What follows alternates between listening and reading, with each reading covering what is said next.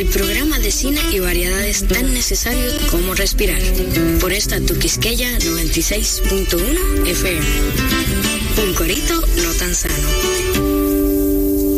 Señores, muy buenas tardes tengan todos en esta tarde lluviosa de hoy. Eh, hoy es jueves, jueves.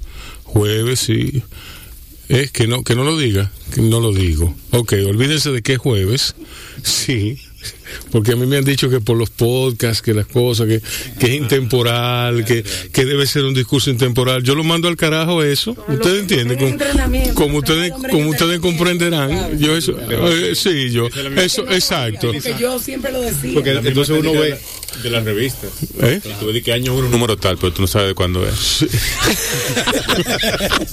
A mí siempre me molestaba esa O volumen que- tal, volumen tal. Sí, Pues volumen 2, sí, año, sí. año 1, volumen 2, edición 4. Y uno como que, pero. Sí, No, pero que Dame- mira, mira, mira, mira, mira. Yo creo que eh, haciendo, haciendo, un, a- apelando a, a los valores curosa, Curosawianos.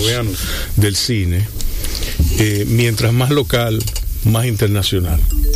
Entonces, a mí eso me da igual, que me digan que un programa es en la tarde, que es en la noche. Yo, yo lo oigo cuando me dé la gana, si lo oigo en podcast, si lo oigo en, en Spotify, si lo oigo donde sea. Me da igual, ¿entiendes? Claro, claro. O sea, no hay que...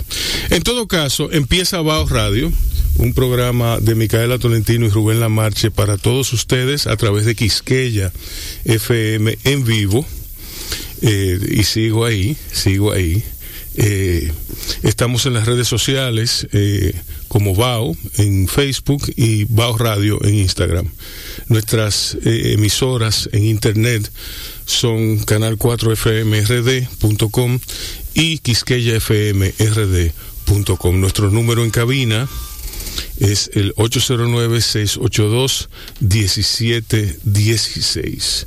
Hoy tenemos un programa muy especial, tenemos a Justo Cruz, el archiconocido documentalista, es un amigo de siempre de la guerra de los cineclubes por allá por el año cero. Y tenemos también a Héctor Ten, un amigo de mucho tiempo también, eh, que es un hombre de las, de las tablas, de las tablas y en segundo lugar del cine, ¿verdad? Por ahí Sí, va. Por ahí va, por ahí es que va. Bienvenida, Micaela Tolentino. Muchísimas gracias, señor. Rubén La Marcha. ¿Cómo estás tú? Yo estoy muy bien. Mira, yo quería decir, decirle a los amigos oyentes que la Escuela de Música del Parque Colón, que es una escuela improvisada, no tan improvisada ya, eh, va a tener unas clases de contrabajo con el distinguido contrabajista dominicano César Simón, eh, quien es el primer contrabajo de la, Orquesta Sinfónica Nacional y es un reputado contrabajista de jazz. Es también actor y hombre de, de teatro. Eh, esas clases van a ser todos los domingos de las 10 a las 2 de la tarde, las 10 de la mañana a las 2 de la tarde, completamente gratis.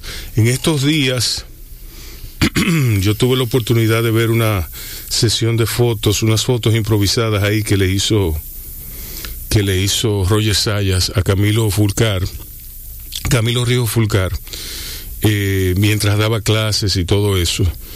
Son unas fotos memorables. Eh, o sea que estén pendientes para las clases de contrabajo de 10 de la mañana a 2 de la tarde en el Parque Colón todos los domingos. Y habrá eh, este viernes 2 de abril a las eh, 8 de la noche el homenaje a la obra del escritor René Rodríguez Soriano. René murió el, el pasado 2020 del COVID y le tienen un homenaje a sus amigos y para todos los interesados en un live de Facebook. O sea que estén pendientes para eso también. ¿Tú tienes, tú tienes algo que anunciar? Bueno, el Centro León ab- abrió, Abrió sus- abrió sus puertas de exhibición. Eso es una gran cosa. Hasta que llegue la tercera ola. En dos semanas. No va a En llegar. dos semanas más o menos.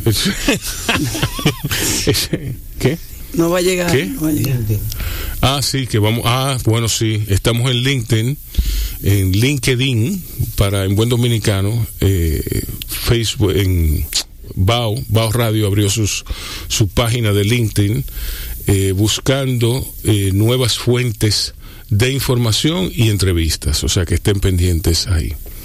Entonces, eh, nada, si no hay, si no queda ningún anuncio por hacer, pues volvemos entonces en breve, vamos a ver un tema musical, ya seguimos con Bao, eh, con Justo Cruz y con Héctor Ten. Cuando sale el sol en la mañana, está Crisol siempre en mi casa y se despierta la esperanza, alimentando el corazón. Llegan todos a la mesa, aquí siempre es una fiesta, el cariño de mi gente que nos llena de sabor. Nos reunimos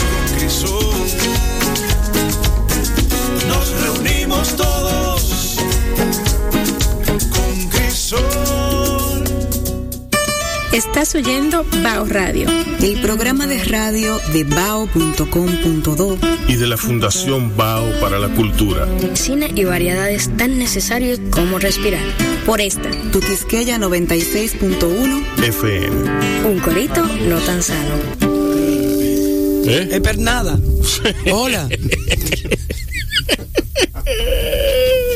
No, no Hola se- Rubén, ¿cómo tú estás? No se oyó nada, está bien, está bien. Cógelo suave. Rubén, ¿qué fue lo que yo te dije hoy en el metro que yo tenía que anunciar aquí hoy? Eh, algo de cultura.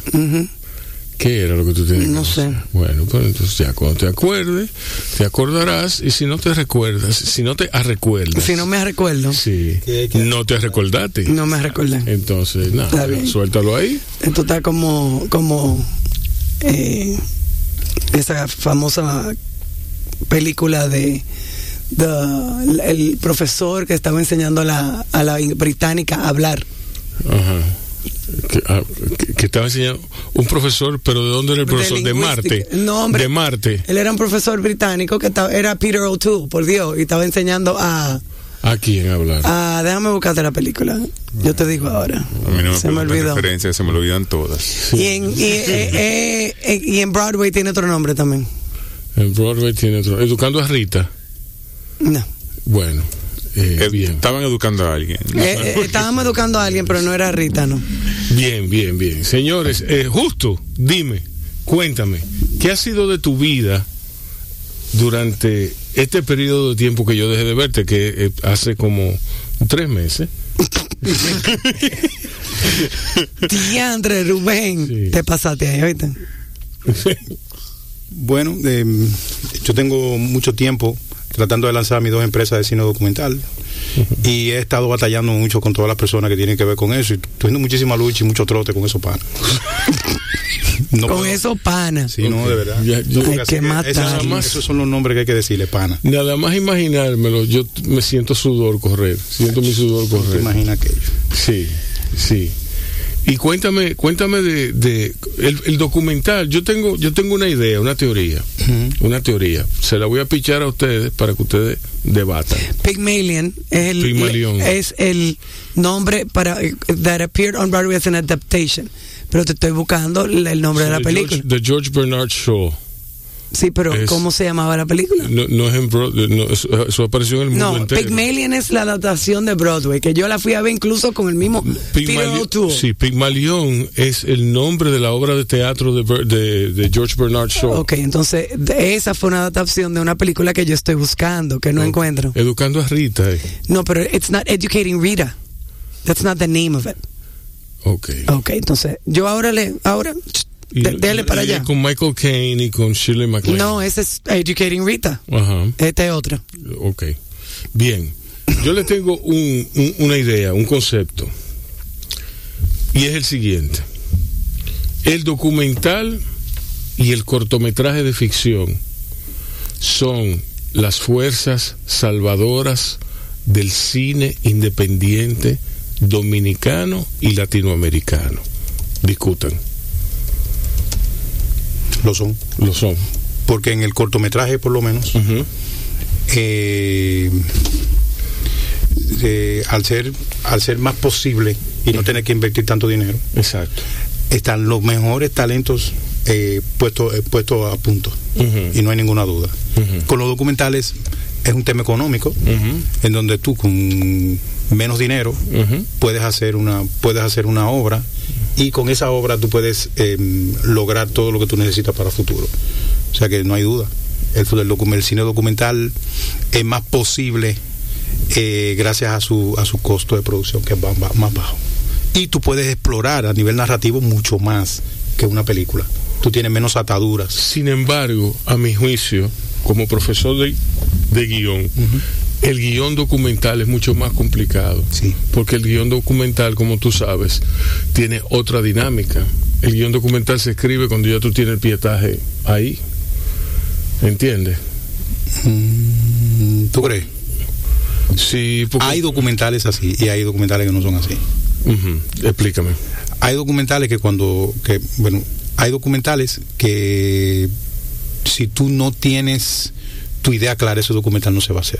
No, yo, para mí un documental no se hace sin una idea clara. Ah, bueno, entonces va a empezar. que el, dom- Y- el, el, el, el- Incluida su guión- estructura. El guion especulativo de cine Exacto, ya. es otra cosa. El guion especulativo tú puedes no tener una idea clara y esa idea clara, esa idea, esa idea se esclarece en la medida en que tú vas escribiendo. ¿Tú me entiendes? O sea, tú, tú hallas la idea verdadera porque es un guion que, que enfatiza la síntesis. Entonces el guion documental es, es, o sea, el guion literario me refiero. Tú filmas un documental y abierto a sorpresas, como es la responsabilidad y el deber de todo documentalista. La ¿verdad? sorpresa es Ah, el el elemento fundamental. el elemento fundamental la sorpresa. de todo documental. Eh, tú filmas eso, el crudo, y tú dices, wow, aquí, por aquí hay otro ángulo que no estaba contemplado en el pitch original, porque no quiere decir que no haya un pitch, un, un- un pitch de, de- un pitch general de la idea, de, de- inclusive una sinopsis. No, que no se puede salir. Si, si- si eso Sí. no está claro, no salga con una cámara. Exacto, no. Entonces, Que te va a comer el documental. Bueno, que te va a comer la realidad. y tú no Eh, vas a poder tomarla. eh, exacto. Entonces, una vez ocurre la sorpresa o las sorpresas, eso ya tú lo incorporas y entonces tú vas a escribir un guion basado en lo que filmaste, con la sorpresa incluida. ¿Tú me entiendes? Es decir, que es otra dinámica, otra dinámica. Eh, Yo quiero sacarle un chin del tema, de eso que tú mencionaste, Héctor Ten. aportar, Héctor Ten. Héctor Ten, sí. aportar a lo del cortometraje. En el documental no me meto en algo que no domino bien, o sea que no me voy a guayar ahí. En el tema del cortometraje, justo tiene razón en lo que dice, y en muchas ocasiones se logra mejor calidad que lo que vemos en el cine, pero también un arma de doble filo, porque cualquier cosa es un corto. Sí. Entonces, y cualquier cosa es un corto, y hay muchos concursos locales que no tienen un criterio de selección, y hay gente que está ganando corto y cree que lo está haciendo bien y no lo está haciendo bien. O sea, yo gané un corto y yo creo que yo me lo estoy comiendo, Ajá. pero sin embargo, lo que yo estoy presentando no, no tiene calidad. Sí, pero eso entonces eh, la culpa de- es de- del concurso. No, está bien, pero lo que te digo es que Es que el que concurso abre ah, como un proceso de corrupción, yo sé. Sí, lo que te quiero decir es que, por ejemplo, sabemos el cine dominicano que es irregular, que hay algunas películas que han salido que tienen muy buena calidad, la mayoría no. Pero en el cortometraje hay muchos cortometrajes de calidad, pero cualquiera que tiene una cámara en la mano, sin tener ninguna preparación previa, sin tener un buen guion, que desde ahí que empieza, o sea, tú puedes, Sí. tú puedes no tener dos pesos, tener un celular, y si tú tienes un buen guion y buenas actuaciones, tu trabajo va, va a relucir. Totalmente. Entonces, de eso adolecemos. es verdad que se puede hacer, es mucho más fácil, todo el mundo trabaja por colaboración, se prestan los equipos, los actores colaboramos de gratis, pero eh, ese es el tema. Sí, es real. Es real. Es real. Bueno, pues vámonos. Ya se acabó la conversación. No, tira otro. No, no. Pero tira otra, porque. No, pero sí, sí, elabora, elabora. Bueno, eh, es que vamos a hablar de documental. ¿Cómo te, cómo, cómo te ha ido a ti haciendo documentales? ¿Por qué un documental? ¿Por qué tú escoges el documental? Bueno, porque yo estuve mm, haciendo una maestría y mi maestría tuvo que ver en, en cine, en cine documental. Eh, ¿Por qué?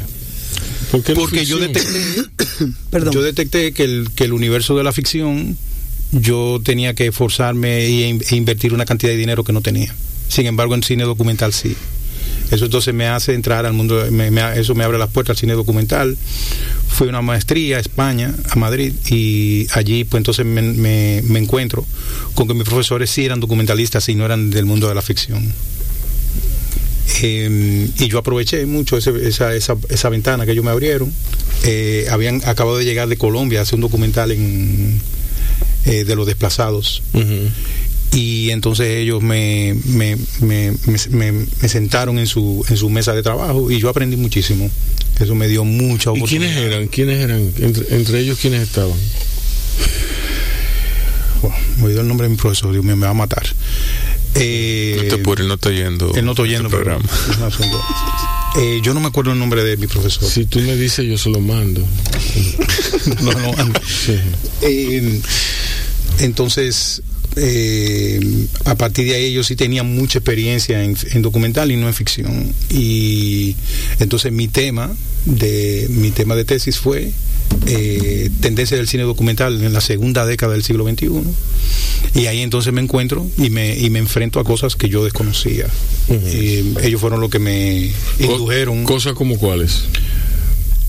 Como lo que te estoy diciendo, o sea que la, la posibilidad de hacer un documental eh, a Pero muchos es que, es que tú me estás diciendo, tú me estás diciendo que la, que la decisión se basó en el dinero y yo no creo eso No, de, ti. Yo no creo. No, pero yo, no tiene yo que creo ver con el dinero. Sí. Lo que te estoy diciendo es que en vista de lo que está pasando en el mundo de ficción en Dominicana, yo estaba enfrentado a un, Pero es que a un el cine, problema grandísimo. el cine es caro donde, donde quiera. Claro que sí, pero yo estaba enfrentado al problema de, de, digamos que, de que no tenía acceso. Yo, yo no tenía acceso, hace un tiempo yo no tenía acceso al mundo de la ficción, porque yo no tenía el grupo de personas para producir eh, productos de ficción. Entonces sí tenía la posibilidad de trabajar con personas con menos experiencia y moverme hacia el mundo de- del- del cine documental. ¿Me entiendes? Entonces eso fue, eso fue lo que sucedió. Se dieron circunstancias, yo las aproveché, las entendí y estoy en ese mundo hoy. Pero, Pero eso no significa que ahorita tú puedes estar en el mundo de la ficción. yo O puedo tú- estar en el mundo de o la tú ficción. te has cerrado esa posibilidad. No, no le he cerrado. Ah. Pero eh, el mundo de la ficción implica un conjunto de sociedades que yo no que yo no soy parte. Entonces cuando yo lo comprendí, yo dije bueno, pues entonces yo no yo estaba enfrentado a un problema muy fuerte de que no podía eh, no podía decir voy a trabajar en, en dos películas eh, al año ni en una siquiera porque empezaron a suceder muchas cosas en el mercado, el mercado empezó a florecer, yo vengo cuando el mercado eh, no existía nada, y después el mercado empieza a crecer y yo me quedo fuera de los círculos de, de producción. Y al quedarme fuera de los círculos de producción, lo único que me queda es el cine documental. ¿Entiendes? Entonces tú dirás, bueno, justo, y es económico. Bueno, puede ser, puede que sea económico, pero pero era la única opción que tenía. No podía continuar en el mundo de la ficción. Tan sencillo.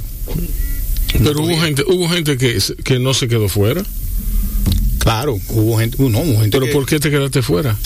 Bueno, por la, la cantidad de personas, la, las personas que, que nosotros somos grupo, todos nos quedamos fuera. El grupo mío se quedó fuera, se quedó fuera Abel Rodríguez, se quedó fuera un grupo de personas, todas las personas que están ligadas a la Universidad Autónoma, casi por lo general se quedaron la mayoría fuera. Ya, pero Eh, yo, yo no sé, tú me aclaras. ¿Por qué Sí. tú lo defines como grupo? Si cada Sí, quien porque- hace su carrera. O sea, Sí, si, tú quieres, o sea, si tú quieres ser Es que director, tú haces grupo siempre. sí, pero que tú no puedes dejar que el grupo te limite. Claro que no, pero mm, yo soy parte de un grupo. Está bien. ¿Entiendes? Entonces ese grupo eh, fue el grupo con el que yo crecí haciendo cortos, con el que yo crecí yéndome a las a las manifestaciones religiosas dominicanas. Ese mismo grupo, bueno, no no accedió. ¿Qué pasó? No sé. Yo también estaba involucrado en el en el tema. Habíamos trabajado como asistentes y ya no podíamos ser los jefes de departamento. Eso fue un conflicto muy duro. ¿Por qué no podían ser los jefes de departamento? Bueno, porque no, no, no, no teníamos chance. O sea, había un problema que nosotros no podíamos, no podíamos salir Escalar. del techo. Había, uno, había un problema que el techo no lo podíamos romper. No podíamos romper el techo. Era, buscar, era hacer su propio techo. ¿Entiendes? Entonces, si no, si no entrábamos en un proceso de auto, de autocreación, no era posible. Bueno, ¿qué tuvimos que hacer? Bueno, salirnos de estudiar qué, qué es lo que podíamos hacer, porque ya como asistente nosotros no podíamos continuar. Por ejemplo, conozco el caso de un, de un gran amigo que si no era claquetista no lo querían en una película. La productora no lo quería si no era de claquetista. A mí no me querían si no era de asistente de cámara. Eh, a un grupo no lo querían, ¿entiendes? Entonces, eh, ese grupo todavía sigue siendo asistente de cámara y nosotros que nos salimos, nosotros nos, nos, nos dividimos de todo ese universo. Yo no sé si tú me entiendes. Sí. O sea, nosotros, nosotros logramos entonces entender que había un- una especie de bloqueo que nosotros, Una claque. que nosotros no entramos en eso y nos salimos y nos salimos de eso y nos salimos de esa nos salimos de esa trampa ¿me entiendes? entonces eh, por eso te hablo de grupo es el motivo por el que te explico No, y por óyeme. el que te menciono la palabra grupo Y ojo, yo no estoy diciendo que sea fácil entrar. No, no, no, no, Porque no, no, es no. fácil entrar en- y no es fácil escalar en el cine dominicano. Pero eh, es más difícil si tú lo ves como grupo. O sea, si tú tienes la intención, por ejemplo, de ser director de ficción, eres tú. Aunque tú tengas tus colaboradores, pero eres tú que tienes que hacer la diligencia. Tú no puedes con- contar con que si el grupo no tenga eso, tú no lo vas a hacer. ¿Entiendes? Yo sé que tú quieres trabajar con tu gente. Claro que y sí. uno siempre quiere trabajar. Y el cine es un negocio de amigos, pero un negocio al final. O sea, es chulo tú trabajar con gente que se, que se llevan bien, que hay química, como cualquier relación. Pero también hay que evaluar eso, que a veces como que uno dice, no, si no es con mi grupo, no. Entonces tú puedes quizás ir escalando y cuando tú tengas una posición, tú jalas al grupo. pero es que yo vengo de trabajar en el mercado Eso es lo que te quiero decir es que por eso te estoy hablando de grupo te estoy hablando de grupo porque yo le serví al mercado por mucho tiempo estuvimos en comerciales juntos creo Sí, sí, sí. bueno, me viste con una cámara en el hombro. Claro. Eh, trabajaba en película, no era digital. ¿Entiendes? Entonces, eh, le trabajé al mercado y el mercado no trabajaba en grupo. El, el, mercado es negocio. ¿Me entiendes? Entonces, eh, yo por eso te hablo de grupo en la manera en que te estoy hablando ahora. Porque yo vengo del negocio, yo no vengo de, yo no vengo de los grupos. Los grupos se armaron fruto de crear una posibilidad de nosotros sobrevivir creando nuestras propias producciones y creando Pero nuestro propio eh, universo. eh, vamos con un ejemplo, vamos con un el ejemplo de Dogma. ¿Tú me entiendes? El ejemplo de Dogma, que tenían un postulado bien preciso, algo bien bien poderoso, bien poderoso. Eh, Micael está destruyendo la cabina. Está aquí ya, yo no sé por qué. Serán Porque no se acuerda de lo que te dijo el metro que tenía asunto que- de- No, asunto de la edad y la menopausia, ¿tú me entiendes? Porque que, eh, sí. sí.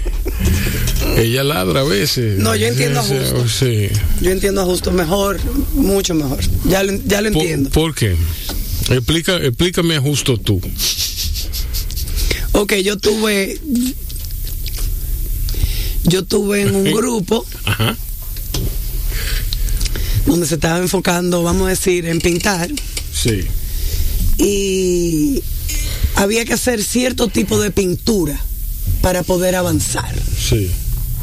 Ah, ya. Entonces yo dije, ah, Eh. no, pero no éramos esto que estábamos haciendo. No, no, no, no, no. Y se tiraban por aquí. Yo decía, ok.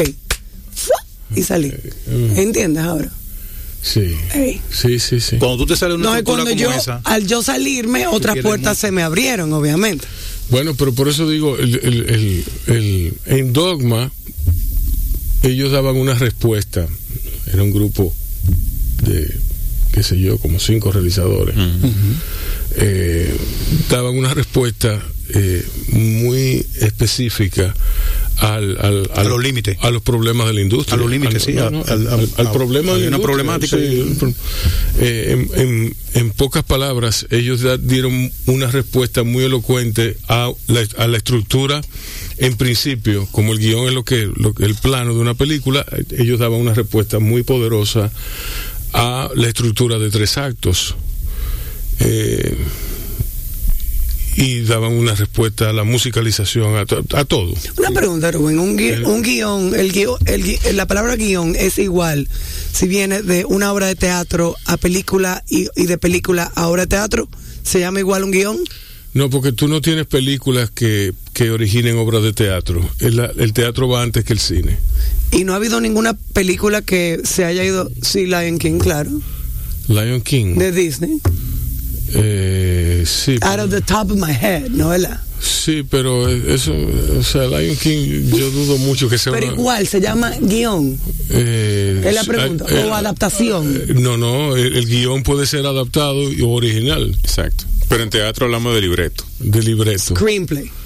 No, no, Stage scre- play. screen, stage play, se, Stage play. se llama en Okay. teatro. All right. El libreto de teatro, screenplay es el libreto de, de cine, que es el guion. Ok, gracias por esa aclaración. Entonces, el guion viene antes de el, el- el- el- libreto o, o obra de teatro viene antes. ¿Por qué? Porque el cine se sirve del teatro, se sirve de la arquitectura, se sirve de la fotografía, se sirve del, del diseño de producción, entonces lo junta todo y a través del celuloide, que es pura ciencia, que no es arte, eh, Se hace- se hace la película. se hace la obra cinematográfica. Claro, el caso que tú explicas puede ser que hayan casos excepcionales como el Rey León, pero no es la norma. No, no, la norma. exacto. Incluso me tengo que corregir, por eso fue que lo, lo Eh, pregunté. exacto. Ok, Pygmalion es una obra de teatro. Exacto. Original de, que- De del, del Shaw. 56.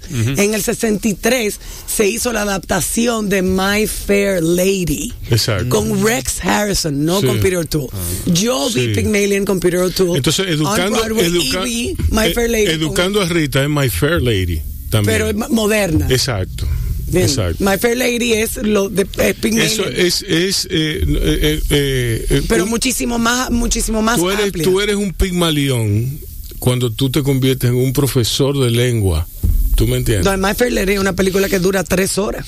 ¿Tú me entiendes? Entonces la adaptaron, la adaptación de Pygmalion, o no sé, no sé, pero le hicieron la, le- eh, una película. es un musical. eh, totally. Sí, sí. Me encanta. Una de mis películas favoritas. Bueno, está bien. Tienes derecho a tener película favorita.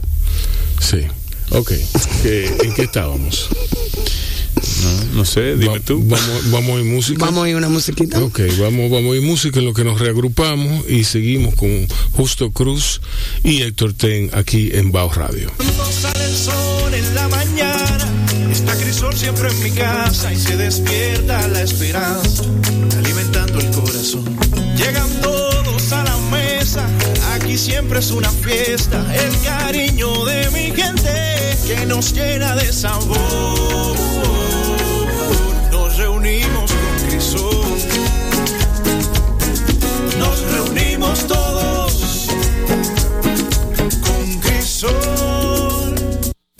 Estás oyendo Bao Radio.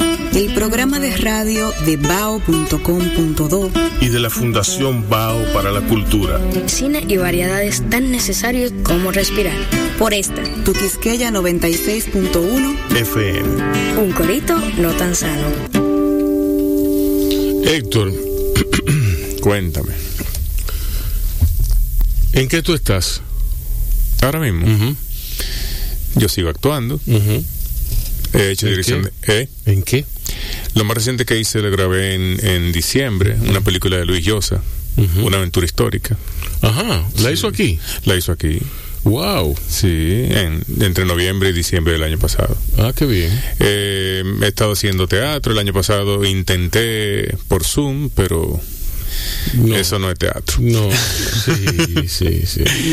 Y actualmente estoy... Yo, yo, yo hice un ejercicio y fue el de que el de ver pacientemente, pacientemente observar cómo los teatristas que pensaban que podían dar la, la batalla a través del Zoom caían en sus por su propio peso en No. que eso no era teatro. No, eso es terrible porque Sí. es que tú, tú hacer una obra en completo silencio, Ujú. dices, mira, pero que...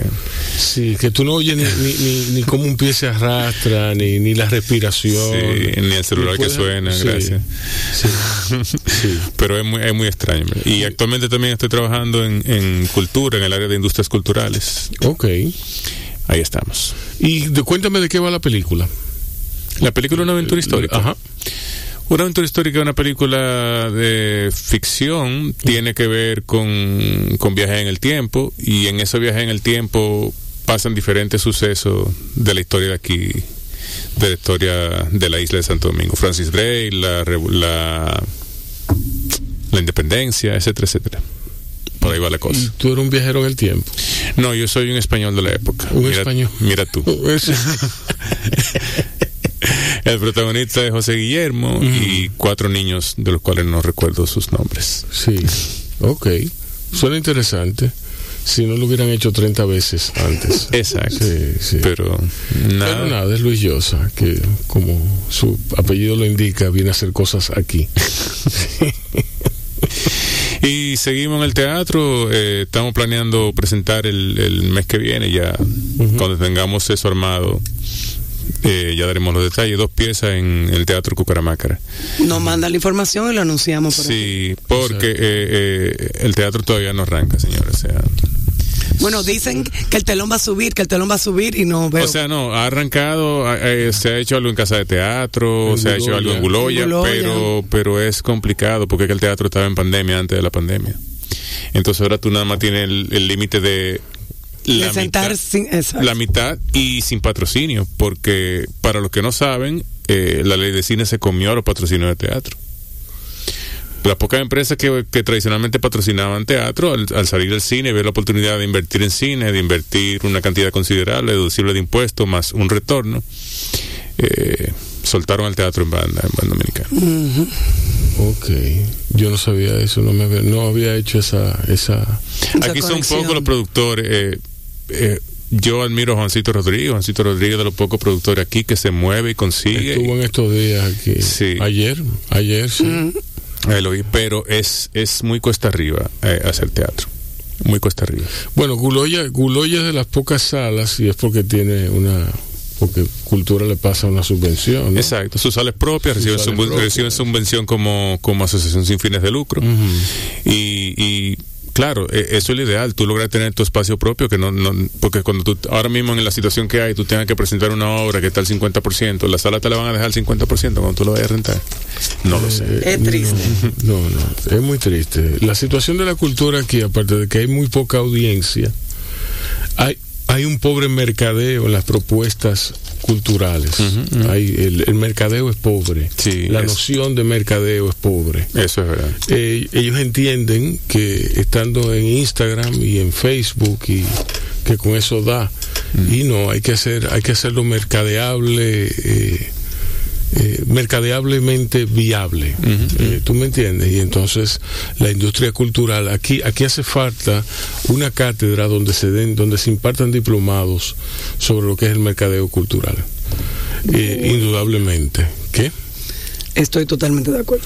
Sí, no, porque es que eh, lo que no lo que no se anuncia no se vende y sobre todo en esta época donde hay tantos ruidos, donde hay muchísimo ruido de, de- Claro. internet. Pero es así, o sea, tú publicas una, una obra y tú la compartes en las redes sociales. El afiche dice la hora, el afiche dice cuándo es, dónde es, cuánto cuesta.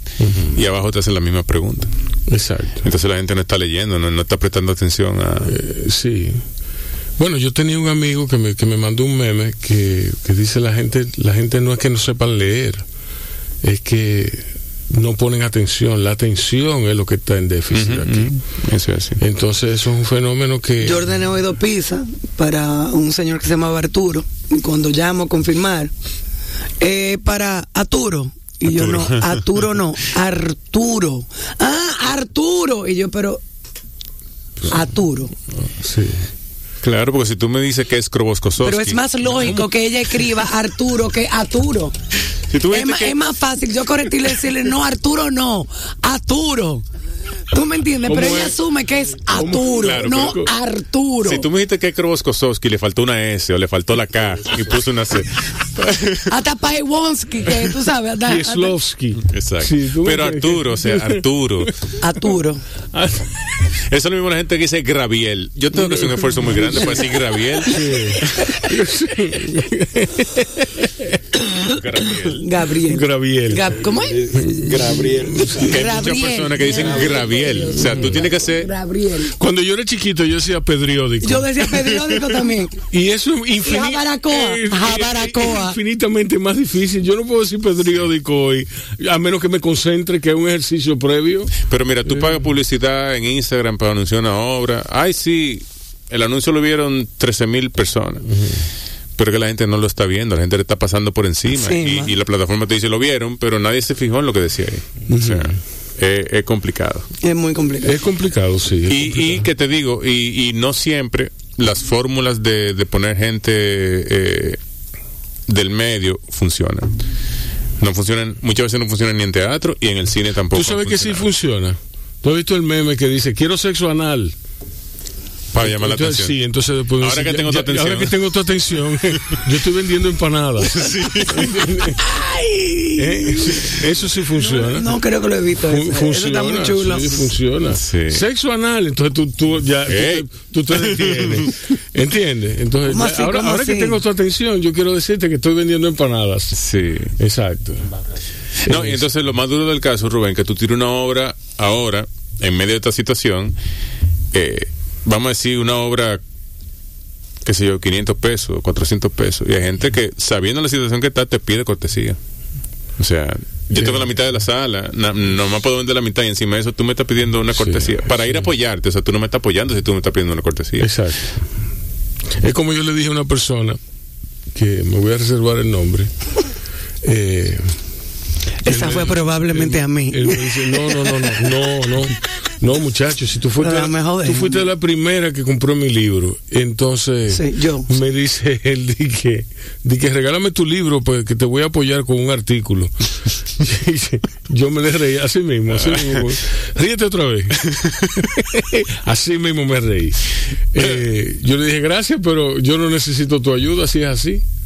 ¿Entiendes? Yo lo que necesito es que tú compres el libro, que tú compres mi libro. Claro. Y que después, si tú si te animas, Escriba sobre él. escribe sobre él, ya, aunque sea acabándolo.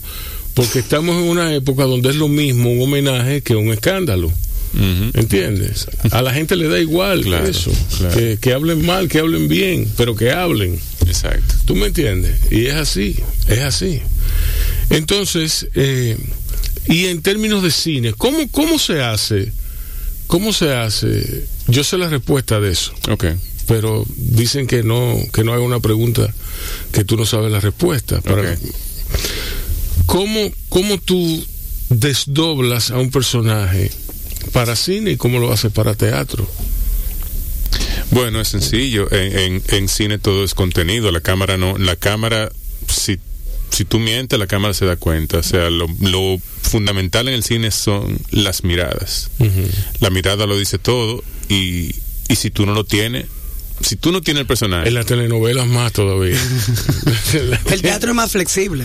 ¿Eh? no, el, lo que pasa es que el teatro, el teatro te requiere eh, eh, El cuerpo. el cuerpo, el manejo del cuerpo, el manejo de tus brazos. O sea, te digo, para ponerte un ejemplo, el que ha hecho mucho teatro, que no quiere decir que sea un actor malo para cine, sino que tiene que adecuarse, pero el que toda su vida ha hecho teatro y tú le haces un que- casting para cine. Y él tiende a hacer teatro. tienes que, no, no, no, así no. Y baja- las manos. bájale, bájale, bájale, bájale. Yo hice casting para una película, o sea, estaba trabajando en el departamento de casting y el director, que era un director mexicano, cada vez que veía lo- los videos y veía gente moviendo la mano, le decía así, mueva la mano, mueva la mano. El siguiente. Y ahí mismo lo mataba. No le daba el chance. Entonces, eh, básicamente es eso. O sea, todo en, el, todo en el cine es contenido porque la cámara te está captando. O sea, el, cine es más más cercano a, la, a, a Más- lo que es la vida natural. Más íntimo. Más íntimo. Y esa es la diferencia del teatro. Exacto. El teatro es grandiosidad. Sí, Claro, sí. yo no, no quiero decir lo que la gente siempre dice, no, porque el que está en la última fila te tiene que oír. Bueno, sí, sí, es verdad, el que está en la última fila te tiene que oír. Sí, pero la acústica, la, la acústica o sea... eh, No hablemos de acústica, por favor. Y hablando de acústica, hablando No, de no, acústica. no. Pero tú tienes, tú tienes una voz de babún. Sí, pero a mí, recuérdate mi, mi, mi cuento con el coro. Ya. Hablando, hablando de acústica, eh, que tiene que ay. Yo estoy de mi último año ya de, de bachillerato y yo bailaba y yo actuaba en el teatro y no cantaba. Pero parte de ser bailarina y ser actuadora tenías que estar en el coro. actuadora. A- Actriz. Actora, actora. Había que estar en el coro y estamos cantando para, yo creo que era Joseph and, the and his magical colored eh, coat, whatever. Y yo estoy cantando. Y la profesora para y me dice, Mica, Mica, tú solamente la boca, no sonido, A la mímica. a la mímica. Y yo nada más la miré. Me dice que tú estás jodiendo a todo el mundo, vieja. Tú te me estás desafinando a mí, a todo el No, mundo fuera, aquí. fuera de registro. Sí, sí, sí. Vamos a ponerte a bailar, que tú lo haces muy bien, actuando excelente, pero tú, ¿Tú te imaginas a Mi- Micaela con esa voz cantando Livestock de Turandot? o sea, da pena. No, da es que pena. yo no tengo, yo- a mí hay que entrenármela y, y ap- eh, aprender, Mira, tengo que aprender a que ya- usarle todo. Ya yo creo que. Es muy tarde ya Ya yo creo que es muy He tarde. fumado demasiado sí, cigarrillo. sí, sí. Ah, bueno. Ya, Sí. te iba a decir que no, pero ya, me mataste. Digo, yo no estoy fumando ahora, pero igual he fumado demasiado cigarrillo. Igual. Pero mira, con el tema de la... De, La de- mala vida. El La tema del vida. teatro y, y la proyección de la voz. Eh, es un tema... yo era muy buena porque yo hablo muy alto. Sí, pero hay hay pro- hay, seri- hay serios problemas. Bueno, no es nada más eso, pero. En la proyección es que tú puedes estar hablando bajito diciendo un secreto y te tienen que oír allá, Allá. pero en secreto. Y es un tema ahora mismo que aún con el soporte de micrófono y bocina que ponen en los teatros, hay personas que tienen que tienen que trabajar eso. Que de la vieja escuela no pasaba. Exacto. Yo recuerdo una escena de una película que es patética por lo mala que es. La escena. La escena. La película también es mala, pero no tan patética. Eh, en la que hay un primer actor, director teatral, hombre culto, hombre. Aparte de que fue un hombre muy valiente. eh, un hombre muy valiente que fundó una sala de teatro. ¿Entiendes? Y yo no voy a decir nombre, no voy a decir que el tipo se llamaba Rafael Villalona. un hombre, un hombre genial, no, no fue un hombre genial, un hombre de una estatura inmensa, pero se le fueron los, se le fue el gatillo en esa escena de esa película. ¿Tú me entiendes? Un hombre que tiene, que tiene la mejor escena del mundo mundial, de la bolita del mundo y el potecito de sangre en pasaje, Ay, de- sí, sí. en pasaje Ay, de ida. Y sin hablar. Cuando él, Prácticamente sin hablar. cuando él está abriendo esa llave, que le dice el tipo, pero se van a ahogar, y él lo mira y dice, sí, eso, esa escena. Pero fíjate la economía que hay sí, en los ojos. sí, en los Él ojos. está diciendo que sí, pero todo, todo, toda su actitud tú la estás leyendo en los ojos. Sí, exacto, es grandiosa. Mm. Esa escena en contraposición con la escena de los hamburgues, ¿eh? En Nueva York, Ay, ay.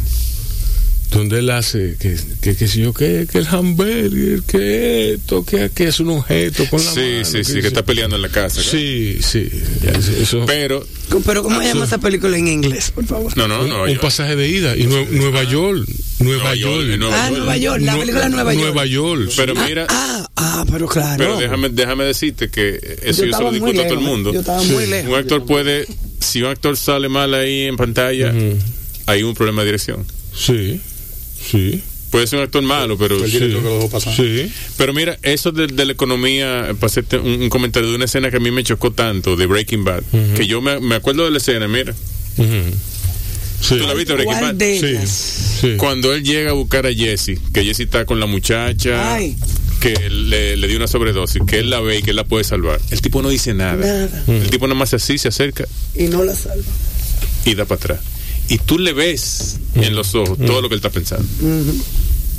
Tú le ves en los ojos que él dice, no, yo necesito a Jesse. Mm. Si yo salvo a esta muchacha, yo no voy a tener a Jesse porque él va a seguir embullado con la muchacha. O sea, todas esas decisiones la Exacto, tomó ahí mismo sí. y sin decir media palabra y tú lo entiendes. Bueno, señores, un noticioso y volvemos con una musiquita y regresamos. Cuando sale el sol en la mañana, está Crisol siempre en mi casa y se despierta la esperanza, alimentando el corazón.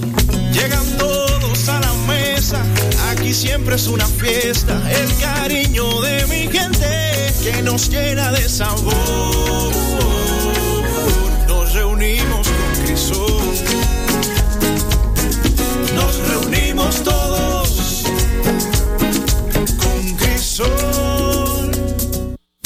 Estás oyendo Bao Radio.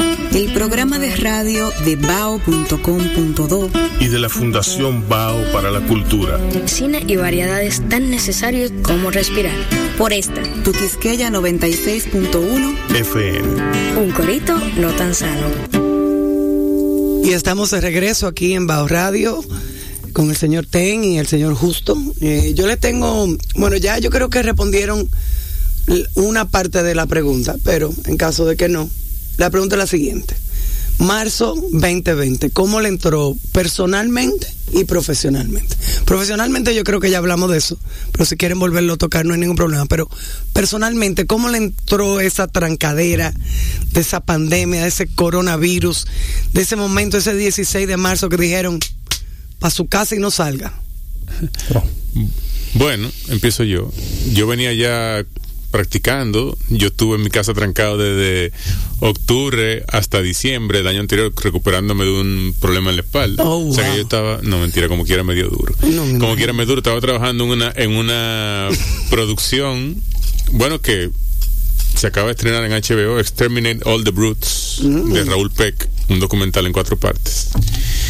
Estaba trabajando ahí y el mismo día que, que ya se había ido un grupo a Samaná, que fue un, domingo antes de que nos trancaran oficialmente, el día 15 de marzo, eh, se canceló. Y no había nada que hacer. Se canceló eso, se canceló todo. Ahí fue que, lo que anteriormente, intenté lo del teatro, pero eso daba para los refrescos. Teatro por Zoom. Y fue... Ni para una pequeña.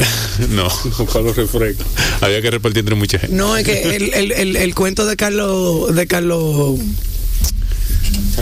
no, de, del comediante Carlos es genial, de Carlos Sánchez, genial. Lo de, lo de su com- Sí. sí. 20 panas, un ticket. Sí. Ah, No te apures que nosotros lo vamos a ver todos. Todo juntos. lo vamos a ver juntos, un ticket, 20 ¿Y panas. entonces, ¿a, a dónde? Y entonces, ¡pip! ¿A dónde está mi dinero? Entonces, ¿qué te digo?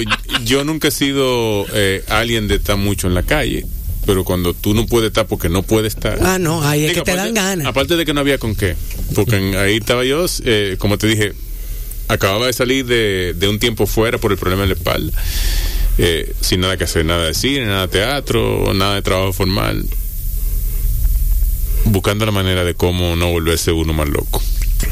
Eh, y, y buscaste la manera, eh, tenía alguna Pero que herramienta. eso te pone loco. Eso pone loco a El cualquiera. buscar- buscar Buscar la manera buscar de no manera, volverse más loco. loco. Más loco. Ujú. Sí, no, que leer, ver series, ver películas, leer. ¿Viste un submarino? No. ¿Eh? ¿No viste un submarino? Yo vi un submarino. ¿Cómo así? Sí. Tú ves, Ah. eh, él se ve que no oye abajo. Tú ves, él no oye. Sí. No, no, yo te voy a ser súper sincero con ustedes. La primera vez que estoy oyendo abajo es hoy en vivo, Sí. en la cabina. Sí, no, está bien. Siempre hay una primera vez. Tienes que cuidarte de no enviciarte. Ok. Modestia aparte. Tenemos ya mucha gente enviciada. Mira, eh, no, yo vi un submarino. eh, no me canso de hacer. Ese, ese el- el- la fue la herramienta de Rubén. Sí. Eh, yo subía a la azotea de, de mi edificio eh, todos los días. Ah, sí, me tomó un tiempo, un tiempo también que subí a la azotea a respirar. No, pero oye, oye, oye. Yo subía acompañado de una botella de vodka y un libro y mi cigarro. Me ponía ahí. A veces subía a Rebeca, mi hija, se subía Armando, subía la perrita, se armaba un corito, pero yo lo que hacía primordialmente era leer y fumarme mi cigarro y escribir, escribir mucho. Eh, hasta un día que vi un submarino. Yo vi un submarino, me sentí Hemingway, como tú comprenderás. Eh, hasta que procedí a preguntarle, a decirle a Rebeca, Rebeca, mire sub- un submarino. Y Rebeca me dijo, sí, papi, sí. Y ahí ya yo me di cuenta que yo tenía que recurrir a otros métodos para, para ganar mi sanidad mental. ¿Estás seguro que era vodka y no Cleren? Eh, sí, no, no, era vodka. Era vodka. Era vodka, lo que pasa es que la, la, la, el abuso Ah, eh, sí, me hizo alucinar. Sí, sí. Eh, estábamos en abril. Wow. Sí, No, la suerte que lo cambiaste el método porque de abril. No, Rebeca me ayudó a bajar de la azotea.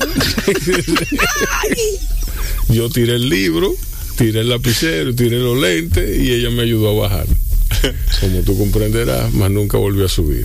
Y más nunca volviste a ver su Más marido. nunca volvió a ver su marido. Una paz, me cayó una paz en ese sentido. ¿Tú me entiendes?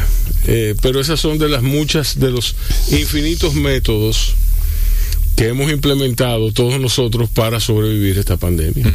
Justo, ¿y tú? ¿Cómo te entró personalmente la pandemia? Bueno, yo me iba a morir. Porque me sub- eh, como me como me tuve que quedar eh, cerrado por obligación y no entendía, yo acababa de llegar de China Y Ah, muy bien. Ah, pero fuiste fantástico. tú. Fuiste tú, desgraciado. fuiste tú. yo acabo de llegar de China. Fuiste tú, maldito. No, no, pero espérate, justo, espérate, espérate. Explícame eso bien. No, espérate, espérate. Contexto, ¿qué tú hacías? Con- ¿qué- qué- contexto con fecha y todo, por favor. Él fue a hacer unos reportajes en un mercado. sí, sobre en un un mercado de animales sobre uno, de unos murciélagos. Uno- un chicharrón de murciélago. Eh, Casualidad que él llegó con el italiano en ese Sí. vuelo. Muchacho, eso fue un, eso fue un lío. Mira, ¿Cuándo te fuiste a China? yo, yo me había ido, eh, yo me pasé un mes en, en- viajando por el interior. Oh, Lord. En Wuhan. No, Ah, ok. en Hunan. que queda al lado. Al lado. No, quedan, quedan distantes, pero yo estaba en el centro. Y entonces me, me di una vuelta por Shanghái, una cosa, tú sabes. Sí. Una Dominicano, china, una dominicano al fin a dar vuelta y a entender la vaina aquella, porque Sí. no tenía mucho tiempo, era un mes, un mes y pico nada más. Y bueno, eh, cuando llego, eh, Vuelvo y repito, llego- no, de la China. llego- no, yo llego con esta, con esta apertura, esta cosa. Eh, yo estaba esperando Semana Santa para cerrar el documental de, de Los Morenos. Bueno, entonces mucho, eh, tuve problemas con el eh, con la presión arterial. Porque entonces en China yo comí como un animal, yo comí mucho, yo comí todo, yo andaba buscando cualquier cosa para comer y entonces engordé mucho y todo eso me, me generó unos problemas muy serios que eh, me, me subía la presión arterial a unos niveles que, que era de morir y yo me iba a morir, como te estaba diciendo ahorita. Y entonces, eh, bueno, yo tuve que empezar a hacer ejercicios, eh, yo tuve que yo tuve que empezar a reorganizar mi mundo, porque entonces yo, yo no sabía qué hacer. Yo decía, ¿y cómo yo me voy a hacer ahora? Que yo con esta expectativa que tengo de cerrar documental y todo, bueno, dos años sin tocar el documental, frustrado, ese era el inicio de algo que yo quería empezar, de en serio, de verdad. Y, y me fue muy mal personalmente, muy mal. y a nivel profesional, bueno, ya saben, Sí. peor, peor. Eso le pasó a muchos. Un año después yo renuncio a todo porque yo ya no puedo seguir con esta vaina. ¿entiendes? Terrible. Sí, sí. ¿Y ahora qué estás haciendo ahora? Ahora. Estás tratando de, de- de sacar tu compañía de... Sí, dos, dos empresas, Dominican Dogs y Wall of Dogs. Eh, ahora lo que estoy cuadrando, eh, iniciar con, con una peregrina, bueno, iniciar con las peregrinaciones. Y hay una peregrinación que me interesa mucho, que es en Cuba el día 12 de diciembre. ¿Sobre qué? Eh, eh, la- esa es la peregrinación de San Lázaro, que, se cele- que es muy importante en Cuba. Yo estoy tratando de ver cómo, cómo llego con todo lo que necesito y con las personas que necesito para, para hacer ese documental. Vamos a ver cómo lo hacemos. ¿Por qué es tan importante San Lázaro en Cuba, en la cultura cubana? Yo no sé por qué es tan, tan importante, porque es un santo tradicional. Yo no sé por qué es importante, tan importante en Cuba. Tengo que averiguarlo, o sea, cosa que cuando tú cuando tú estás dentro tú puedes tú puedes llegarle y entender más concretamente qué pasa allá. Eh, hablando en prim- hablando en primera persona ya con, con- todas las personas Con- involucradas. Cámara de registro. sí pero con todas las personas involucradas y que te expliquen tú entiendes Eh, es el santo más importante de allá según- y la celebración más importante de allá también entonces eh, pero es una peregrinación que yo le estoy cayendo atrás hace mucho tiempo. ¿De cuántos días? Esa tiene un solo día. Por suerte, esa tiene un solo día. Es el día 12, pero me dicen que tengo que estar una semana antes para que para que le dé seguimiento a las personas que vienen eh, haciendo haciendo su peregrinación Claro. desde, desde muy lejos. Claro. Entonces no puede llegar no puede llegar en esa fecha, tiene que llegar una semana y media antes para que entonces tú te ubiques quiénes son. Entonces yo estoy tratando de ubicar todas esas personas desde ahora para que me para que me digan con unos amigos que tengo allá y eso. O sea que vamos a ver qué pasa. Eh, está la peregrinación de que está, entonces las peregrinaciones están todas eh, canceladas. Que eso es otro tema que, que también me ha dado muy fuerte y muy feo. Eh, no me yo no he podido superar tanto tantos tantos tantos eh, encierros. No, porque no he podido desarrollar nada de lo que quiero. No se me ha hecho posible. Eh, he podido calcular y, y, y proyectar hacia dónde quiero ir pero no he podido materializar tanto. No he podido no se me ha hecho posible. Eh, yo te, voy a dar un consejo, que fue lo que me mantuvo sano durante la pandemia. Eh, yo recuerdo que Bao, que era en determinado, en, deter- en- en determinado momento era lo único que yo estaba haciendo. Ahora Bao se ha, se ha ramificado eh, de manera exponencial. Te hablo, te hablo de antes, antes de la entrada de Micaela. Micaela y yo apenas comenzábamos a hablar de, de, esta empresa, de este proyecto que yo tenía. Estábamos en medio de la pandemia. Eh, yo comienzo a, a escribir. Yo estoy escribiendo una novela, estoy, tengo mi libro de cuentos apenas comenzado. Eh, y tengo muchísimas, tenía un plan de negocios que naturalmente, como ustedes sabrán, se fue al carajo completamente por la pandemia. O sea, tenía un discurrir, como se supone que discurriría todo, pues eso se fue al, ca- al carajo. Entonces, eh, todo estaba bastante aéreo, pero yo seguía tomando notas, haciendo mis apuntes y leyendo mis libros y leyendo, yo recuerdo que, que yo te enviaba libros, tú me enviabas libros para atrás, libros... Todo era mentira. ¿Eh? Todo era mentira de parte mía. ¿Eh? ¿Qué? Que no, yo no, yo leí muy poco en la pandemia. Yo leí muchísimo. No. Yo leí bestialmente. Yo hice Y, ejercicio con, y mi- escribí, con mi brazo. escribí, bueno, eh, eh, eh, bueno, eso también yo lo hice. Hasta que viste el submarino. Hasta que vi el submarino. Eh, entonces yo escribía mucho, escribí muchísimo. Escribía, en un momento me ponía a escribir, sacaba notas de, de, de los programas, sacaba notas de esto, sacaba notas de. Escribí una nota para la novela, escribí una nota para. Sí, pero volvimos, ¿cuándo volvimos los, eh, los sábados? En no, el verano. no, no, nosotros volvimos los sábados. En el verano cuando en abrió. verano, en verano, sí. Después nos volvieron a trancar. Exacto. Entonces ahí fue que después entonces vino el cambio de gobierno Ajá. y ahí fue que yo que hablamos. Hicimos recontracto. Exacto. Renegociamos. Exacto. Y entonces comenzamos en noviembre. Exacto. Pero nos trancaron igual por dos semanas en enero. Sí, pero que eso no. Pero problema. hemos seguido. Exacto.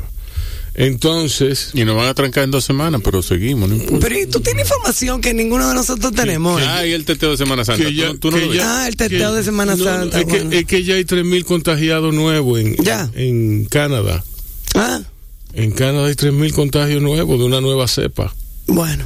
Sí, es que esto no se acaba por ahora. Señores, no paren de beber romo, por favor. Síganme viendo romo. Oh, fresco. Qué buen consejo.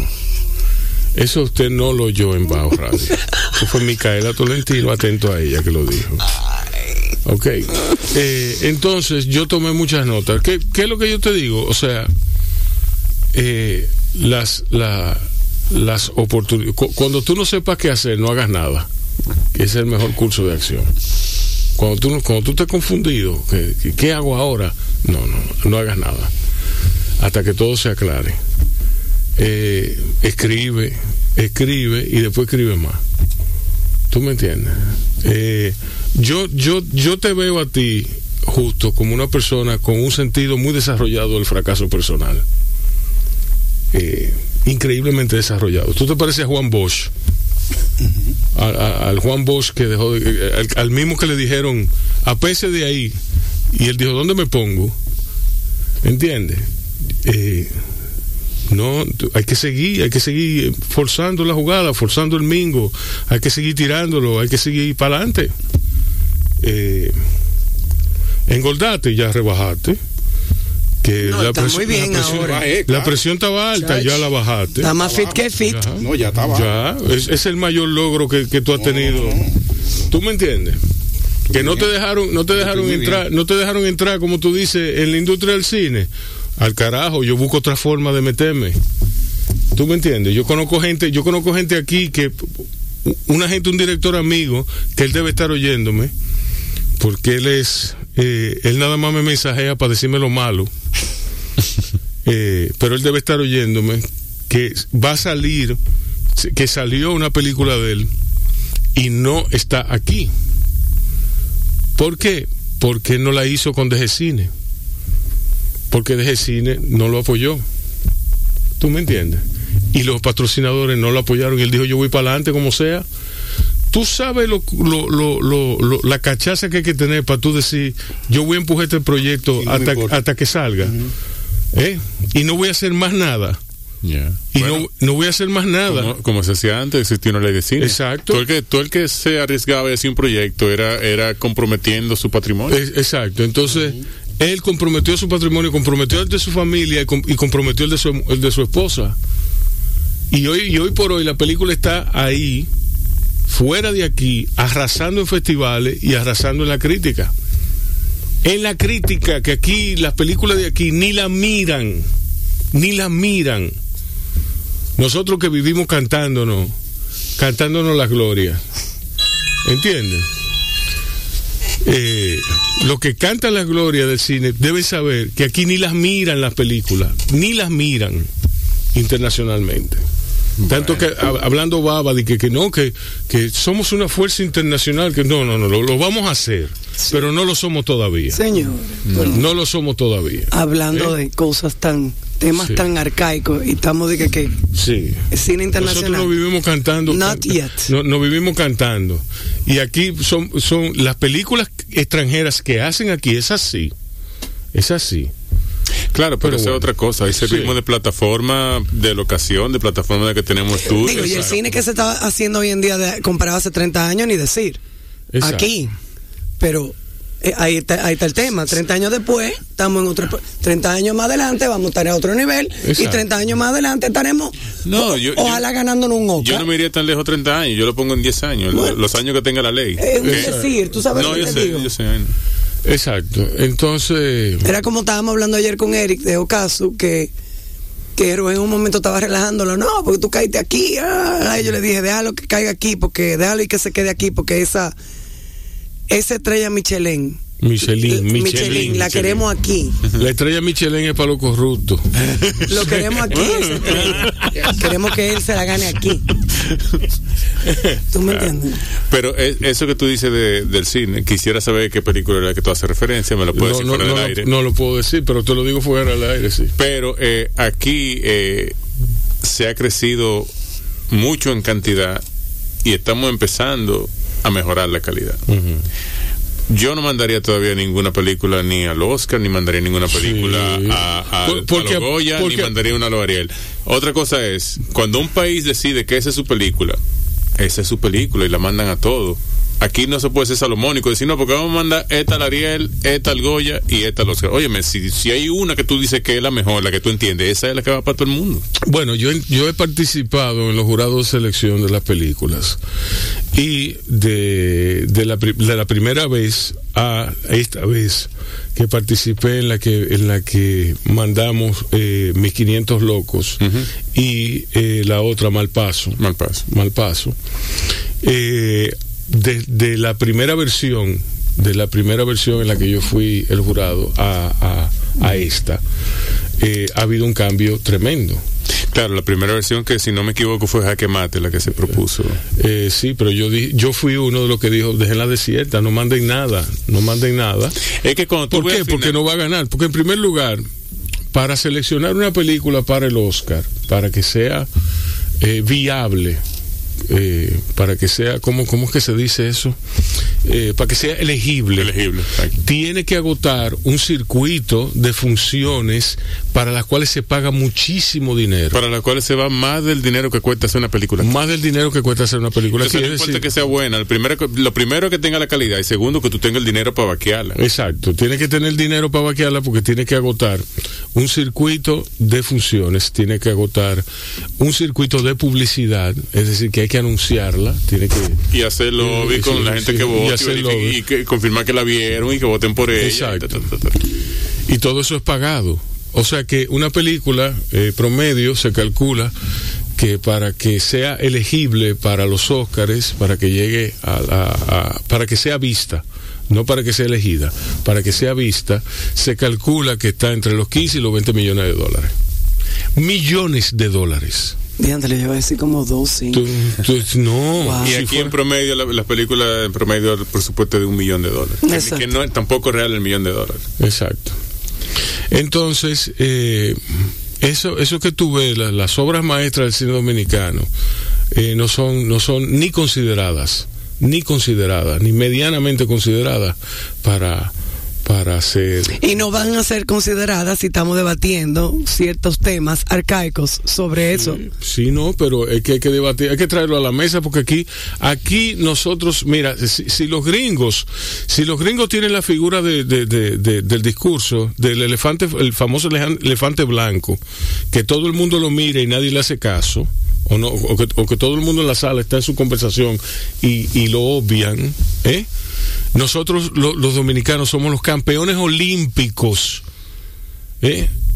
en, en tener ele- ele- elefantes blancos. Tenemos elefantes blancos en cada esquina.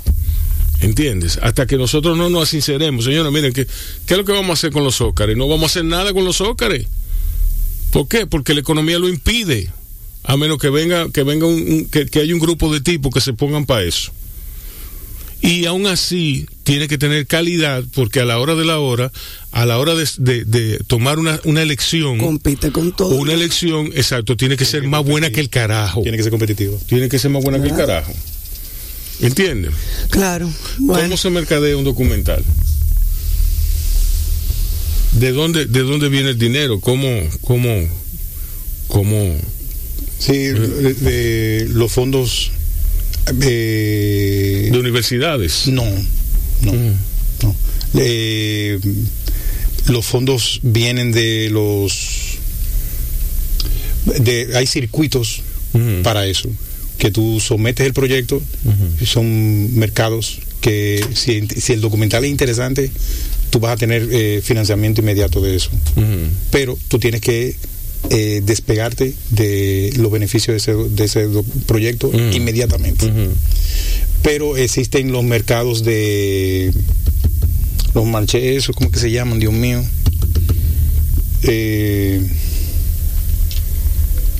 son unos mercados específicos para eso que, que están distribuidos en, en, en- en Francia que están la mayoría, Holanda, en el Festival de Cine, en el Festival de Cine Documental de Holanda, están en Miami y están en Canadá. Son los lugares así como que y creo que se está desarrollando uno en África ahora mismo. Eh, un festival que parece que es español, pero que se está desarrollando en África. qué interesante está eso. Sí, Sí, eso. entonces, ese sistema de, de, de- de proyección de esos proyectos vienen a través de, eso, de esos mercados donde tú sometes tu proyecto y ellos a partir de ahí, si les interesa, ellos lo toman y, y hacen todo lo que hay que hacer, porque el, el proyecto de cine documental, eh, acuérdense que se hace casi por lo regular con recursos propios que andan buscando esos, esos, esos productos son más fáciles que lo de ficción, de hecho, para que te lo, para que te lo promuevan. Sí. Y por ejemplo, eh, eh, en- en- Y ahora las plataformas. eh, No, eso te iba a decir Y que ahora la, las plataformas. la plataforma ayudan mucho al documental porque son pocos los documentales que, que llegan a un cine comercial. O sea, eso es. no, no llegan. Porque no hay pocos. circuitos. O sea, el circuito del cine, del cine documental comercial es muy limitado. Es The History Channel, The Learning Channel, PBS, tiene su- Eh, su, I mean- su departamento de producción. National Geographic. Sí, pero que ellos, ellos también reciben, ellos son receptores de Contenido. son receptores del contenido, porque ahora ya eso es lo que ha, eso es lo que ha cambiado para bien, que como todo el mundo necesita contenidos, el, el cine documental es rey, No, y el que lo provee, claro, el que lo provee con calidad, claro. claro. Entonces eh, se está aumentando y las y, y las plataformas eh, son las que están dando ahora el- el- la batalla más, más importante, que si hay, un si hay una idea buena, esa idea será distribuida con seguridad. Pregunta que te hago, pero Sí. al tú decir que tú te, des- te- de- o sea, no tienes beneficio después, o sea, tú lo vendes y ya ellos lo siguen mercadeando y ya tú no recibes Tú te- más dinero por eso. Porque te, te quedas sin beneficio por una cantidad de años. Ya. Si no, no lo... O sea, olvídate. No, Pero- esa cantidad de años, ya, ya después que eso se vendió y se vendió y se Ya. vendió, ya esa cantidad de años ya lo que te va a quedar. Ya, por ejemplo, si tú le vendes a PBS, eh, PBS se promueve, hace lo que tiene que hacer y, se, y es propietaria de ese proyecto por cuatro años. O por, o bueno, Depende. a veces, eh, por tantas presentaciones, eh, tú no puedes hacer nada con ese proyecto. Y después que ellos hagan su presentación, entonces sí ya vuelve a ti la propiedad del proyecto. Pero es muy complejo. Pero es chévere. complejo porque hay, chévere, chévere. hay mucha... Porque si tú vives de eso, no pasa nada. El No, problema es pero- cuando tú haces un solo, ahí sí se No, yo complica. sé, pero te lo digo porque eh, hay un tratado internacional que es el Tratado de Beijing, no sé si tú lo conoces. No, no lo conozco. Aquí el país firmó hace ya un par de años y pero hace falta todavía que nuestra ley de derecho de autor se modifique para que no contradiga el tratado. ¿Qué contempla eso? Que a los guionistas, directores, también a los actores, no impor- por- por- te, voy a, poner ejemplo con los actores, que debe ser- puede ser extrapolable a otras cosas también. A mí como actor me pagaron X cantidad de dinero en una película. Mm. Eh, esa película, por ponerte aquí en el mercado local, se la venden a, a Telemicro. Y Que siempre termina en telemicro, obvio. Por ejemplo. Y Telemicro, por esa transacción que está pagando, cuando ya la regulación exista, tiene que tiene que pagar un por ciento a la sociedad de, de gestión, que hace la repartición entre los actores, entre el director, el guionista, no sé qué. Entonces, eh, hay derecho a lo que tú no renuncias. O sea, cuando tú firmas un contrato, tú tienes que tú tienes que ceder tu derecho de explotación, en el caso de los actores. Claro. Porque sin ese dere- sin ese derecho de explotación, el productor no puede salir a vender la película Claro. si todo el que trabajó ahí no le dio el derecho de explotación. A lo que tú no renuncias, bueno, ahora mismo sí, porque no hay regulación, pero al momento que exista la regulación, tú no vas a renunciar a tus derechos patrimoniales. O sea, si esa película se sigue vendiendo, así sea un recibiendo dinero. 0,023%. Tú sigues recibiendo Esos dinero. 100 pesos tú los vas a recibir. Sí. Te digo por el, el escaso, de- el caso, perdón, el caso de España. Hay una sociedad que es la segunda más importante del mundo, que es AICE, Asoci- eh, Sociedad de Gestión de eh, Artistas e Intérpretes. Artistas e Intérpretes. Sociedad de Gestión de España. Es Guy. No, no, No, no, no es la- de, no, la de es la de autores de la música. Ah. Entonces, ¿qué pasa? Ellos tienen un sistema que ellos te calculan por el tiempo en pantalla, no importa lo que a ti te pagaron. Wow. Y yo recibí, porque eh, aquí aquí hicimos un acuerdo con ellos, por la serie Paraíso, que se hizo en el, en el 2001, mi escena era de un minuto. Yo recibí por, es, por esa vez que lo pasaron más de lo que me pudieron haber pagado en ese momento. Que no era mucho, pero mira tú la importancia. Y eso, eh, eso, eso, eso es importante porque, por ejemplo, tú puedes tener una buena temporada y Sí. después tú no tienes trabajo siempre. Entonces eso le garantiza que por tu trabajo tú puedas seguir No recibiendo. todos pueden ser Ken Burns. ¿Tú me entiendes? Mm. No- Bueno, señores, vamos a una musiquita y volvemos en breve con Bao Radio. No fuimos maestro. Cuando sale el sol en la mañana, está Crisol siempre en mi casa y se despierta la esperanza, alimentando el corazón. Llegan todos siempre es una fiesta, el cariño de mi gente que nos llena de sabor. Nos reunimos con Crisol, nos reunimos todos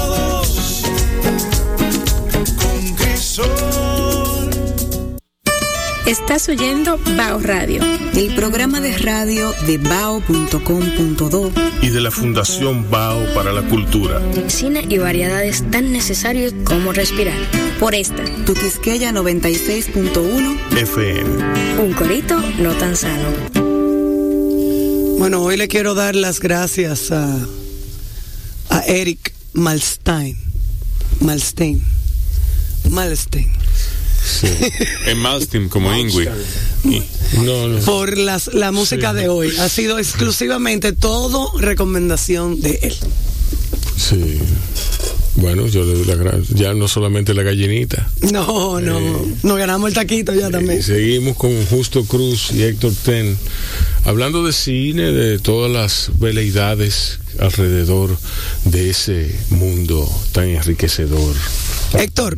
¿cuál es tu película favorita? Internacional y local. No, Anda, anda para la porra. yo no tengo favorita, yo no caigo en esos ganchos. Ok, dos, tres. ¿Dos o tres? Sí. No, te voy- bueno, una que me gusta mucho, el, el Padrino 2. Ok. Y de aquí. Nadie dice eso. El que- El Padrino 2, nadie. Nadie. Sí. Sí, raro, uno siempre dice el padrino. Aunque yo sé por qué. Yo también. Yo sé por qué, por las actuaciones, porque Sí. son muy diversas. Sí, eso es fantástico. Exacto. Y de aquí. No, pero No. sigue con de allá, de allá. no, ok, déjalo en una que yo tengo muy mala memoria, entonces de cuando aquí, me preguntan. entonces de aquí. Mm. De aquí, no voy a decir lo que dice la gente siempre, que un pasaje de ida, pero Es que es un pasaje de ida. Pero en un la- pasaje de ida, En, la, en la película. es que esa es la película, nadie ha podido con ella. ahí está, ahí está lo que hablábamos ahorita. ¿Con, Sí. con qué, ¿Con qué dinero se hizo esa película? Con nada de dinero. Ya, Nada. Entonces, Agliberto debió quedarse con pasaje de ida. Exacto. Sí. Y ya. Sí, sobre todo después que yo he oído los cuentos de cómo se hizo. eh, ¿Usted justo El color de la noche. su película internacional o local? O, o las dos. Eh, a nivel local me gusta mucho Peri- Perico Ripiao.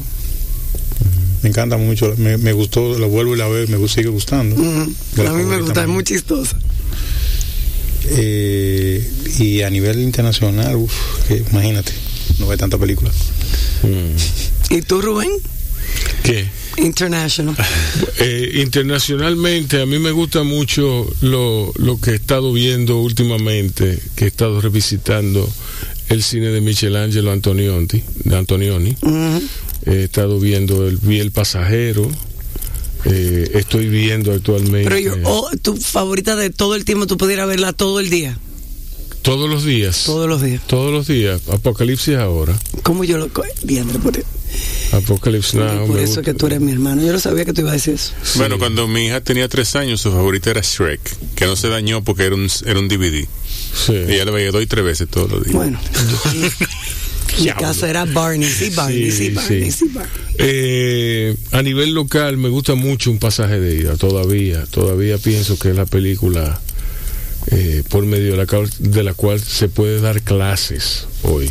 Una película infalible. Eh, y bueno, eh, hay otras que son muy buenas, muy buenas. Al, al Carpinteros es una. Eh, 1500 Locos es otra, que es fabulosa. Eh, hay, hay varias películas tremendas, Bueno, yo- tremendas películas. Jean mi- Gentil. En mi 500 loco yo tengo algunas diferencias con ciertas actuaciones. Sí, muy teatrales, muy, muy, te- muy, una puesta en, en escena muy teatral. Sí, sí, yo también tengo eso, pero no me molestó tanto, no me molestó tanto. Eh, hay otras que tienen grandes momentos, buenos momentos, como la lucha de Ana, que tiene un buen momento, Chedi García ahí. Eh, pero en general, a mí me parece que el cine dominicano le falta garra, sobre todo en la letra, sobre todo en, en los guiones. Eh, Totalmente de acuerdo. eh, sobre todo en lo que tiene que ver con directores que no se lo crean, que no se crean que sus guiones son infalibles, y con directores que estén dispuestos a experimentar con guiones de otros. Pero todavía no estamos en esa etapa, estamos en la etapa del, del, del- del director de fotografía, del director de, de, de foto, el que aparece en la foto, el director que, que está mirando por la cámara, no del director gerente, de, porque hay, hay una labor gerencial antes de, de la labor artística, porque es un director, ¿entiende? Un director dirige fuerzas mancomunadamente para hacia, hacia un esfuerzo, ¿entiendes? Entonces, eh, aquí ha sido muy mal entendido el rol de un director. Y, y me- ¿Alguien me puede explicar eh, en una manera corta lo de la ley del cine? Ah, bueno. ¿Cuándo fue eso? ¿Cuándo fue eso? ¿Y qué es? Fue ¿Qué, cuando Leonel. Sí, ok, ¿y Leonel qué, le qué pro- beneficia? ¿Qué no beneficia? Bueno, la ley se promulga en el 2010. El primer proyecto que sale con ley de cine es El Rey de Najayo en el 2012. Que a grandes rasgos la ley tiene varias cosas, pero hay dos artículos que son los que más se usan, que es el 34 para producciones locales, el 39 para producciones internacionales. 34 para producciones locales. Una, una empresa puede de sus impuestos poner hasta un 25% de lo que va a pagar en, en X año fiscal y ese monto que invierte es deducible de impuestos. Ok. Y lo que es mejor, lo que es mejor, que se le devuelve, se le devuelve eh, en términos monetarios de o sea, es un, es un ganar-ganar. Se le devuelve en términos monetarios, pero que eso la ley no lo contempla por ningún lado. Eso es una práctica que, sé que ya es común. Exacto. Eh, internacional, lo mismo. Internacional es diferente porque internacional Viene del dinero que ellos traen pueden vender el 25% en créditos fiscales, en valores en la bolsa, etcétera, etcétera, o sea, del que ellos traen. O sea que hay la diferencia. Y claro, y para las películas locales hay, hay unas hay unas tablas de referencia que maneja la DG Cine, de monto de lo que no se pueden pasar por cada reglo específico, de director de fotografía, actores, etcétera, etcétera. Que eso no existe para una producción de fuera. Por un ejemplo, como yo te dije ahorita, en promedio un, presupuesto de una película local anda por el millón de dólares. 55, 60 millones de pesos. Algunas pueden ser 70, otras 40 por ahí. Pero una película de Hollywood. Eh, lo mínimo es un millón de dólares. La de, la de Shyamalan, Old, que la filmó el año pasado, se gastó aquí 10 millones de dólares. O sea, 600, 600 casi 600 millones de pesos. Y no sé si han visto recientemente todos los artículos que han, que han salido en el periódico sobre las producciones que han venido, las que seguirán viniendo. Y si el cine no cerró con mayores números rojos, o sea, de todas las áreas de la cultura, el cine, el menos afectado fue el cine por las producciones internacionales, porque las producciones locales se fueron al piso. Este año vamos a ver lo mismo, este año va a haber muchas producciones de Hollywood y poca producción local, porque las empresas locales no te van a dar dinero donde no tienen. O sea, es dinero de impuestos. ¿Cómo yo proyecto todavía lo que yo voy a pagar este año? Es imposible. Entonces ha caído la producción local y ha aumentado la que viene de afuera. Qué bueno, en cierto sentido, pero no es tan bueno. Entiendo. Ok. No es tan bueno para, para nosotros. Bueno, en el caso de los actores, te puedo decir que, que no es significativo primero porque son películas cuyas historias son de Hollywood. Los personajes que pueden haber para nosotros son mínimos. Y encima, los personajes que hay para nosotros, el pago no se corresponde al, al nivel de la producción. Sí. Suena razonable. Pero cuando tú lo ves en términos macroeconómicos, palabrita que introdujo Leonel aquí, la macroeconomía, eh, se ve chulísimo. Cuando tú dices que producciones de Hollywood han dejado en el país 7 mil, 8 mil millones de pesos, es bueno para el país, pero eso, ese resultado no se ve. No, y la gente, la gente asume esa frasecita con otra frase ignorante. ese dinero no se ve en la calle. Ese dinero no se ve en la calle. Cuando el PRM está en el gobierno, por lo menos se ve el dinero en la calle. ¿Qué, ¿Qué significa? Yo nunca lo veo en la calle. y siempre he dicho eso. Siempre yo he escuchado eso de chiquito y yo nunca veo el dinero en la calle. Ninguno. Yo no lo he visto en ningún gobierno. no, porque eh, aquellos eran ladrones, pero por lo menos daban. Esto nada más roban. Exacto. Sí, sí, sí. No, una cosa. Bueno, eh, justo. Planes de futuro. ¿Qué, qué hay para. Qué, qué, implica esta reinvención tuya? Bueno, eh, implica mm, retomar lo que yo quería hacer. Eh, y, mi próximo paso va a ser peregrinaciones pero que no se hacen en un solo no se hacen en un solo año que esa es la parte más difícil que una peregrinación no se puede hacer en un año porque las peregrinaciones nuestras son por partes.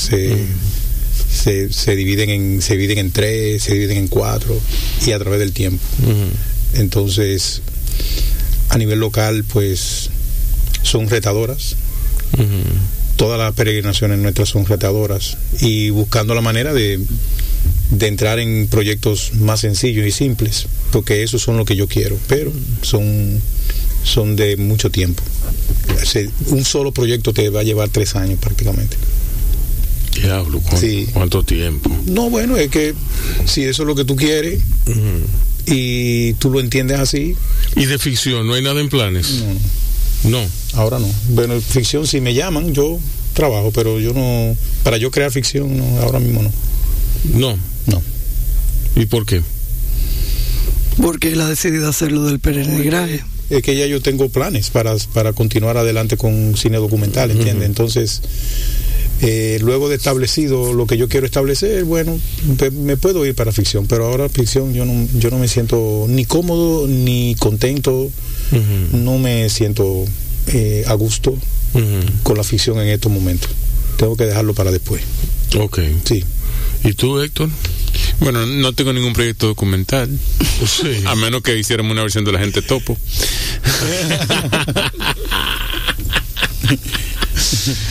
bueno, yo he estado, eh, como le dije al principio, aparte de actor, eh, en los últimos seis años he trabajado en casting. Llevaba el ritmo de un proyecto por año más o menos. Eh, lo último que el año pasado se nos cayó. El último proyecto del cual hice casting fue una película de Marcel Fonder, que no ha salido todavía, que es El Vendedor de Arte. sí. Un personaje inspirado en ti. Dentro de la película. Ya cuando la veas tú vas a ver. Sí. Eh, ¿Qué te digo? Desde, el- desde el- mi trabajo formal del Ministerio de Cultura, eh, apoyar a las industrias culturales en lo que es la tema que no tiene que ver con su quehacer cultural, sino más bien temas de, de formalización, de, de gestión. O sea, temas que la mayoría de las veces lo, lo, lo que nos dedicamos a la artística no manejamos y perdemos oportunidades en ese sentido. Por poner un ejemplo puntual, o sea, por ahí está- anda rodando la ley de mecenazgo hace casi dos años, todavía no se promulga el reglamento, pero Eso es importante. todo el que quiera aplicar a un proyecto en la ley de mecenazgo tiene que estar formalizado. Exacto. Entonces es importante. Seguirle apostando al No, teatro. no, es, es importante eso, eso, que estén formalizados, porque es que eso, eso es lo que le da transparencia a la gente. a la- No, y que Señores, eh, aquí hay gente que quiere que quiere no estar formalizada todavía. Y que independientemente de la ley de mecenazgo, tú te pierdes de poder participar en concursos. Si tú no estás Exacto. formalizado, ¿quién te va a dar un financiamiento? O sea, son muchas cosas que, que, que deben tomarse en cuenta. Que a veces la gente dice, no, porque no me apoyan, pero no te apoyan porque cuando llega la oportunidad tú no estabas preparado. Seguirle apostando al teatro, aunque no deje dinero. Y seguirle metiendo ganas al cine también. Bueno, muy bien. Rubén, nos vamos a despedir con una musiquita. Claro, muchísimas gracias. Muchas señor, gracias, señores. aquí, Justo, por Héctor. Gracias a ustedes. habernos traído sus perlas a los perros, a nosotros los perros que estamos en Bao, al pie del cañón. Mañana nos vemos, señores. Aquí nos vamos con la última musiquita. Nos fuimos, maestro.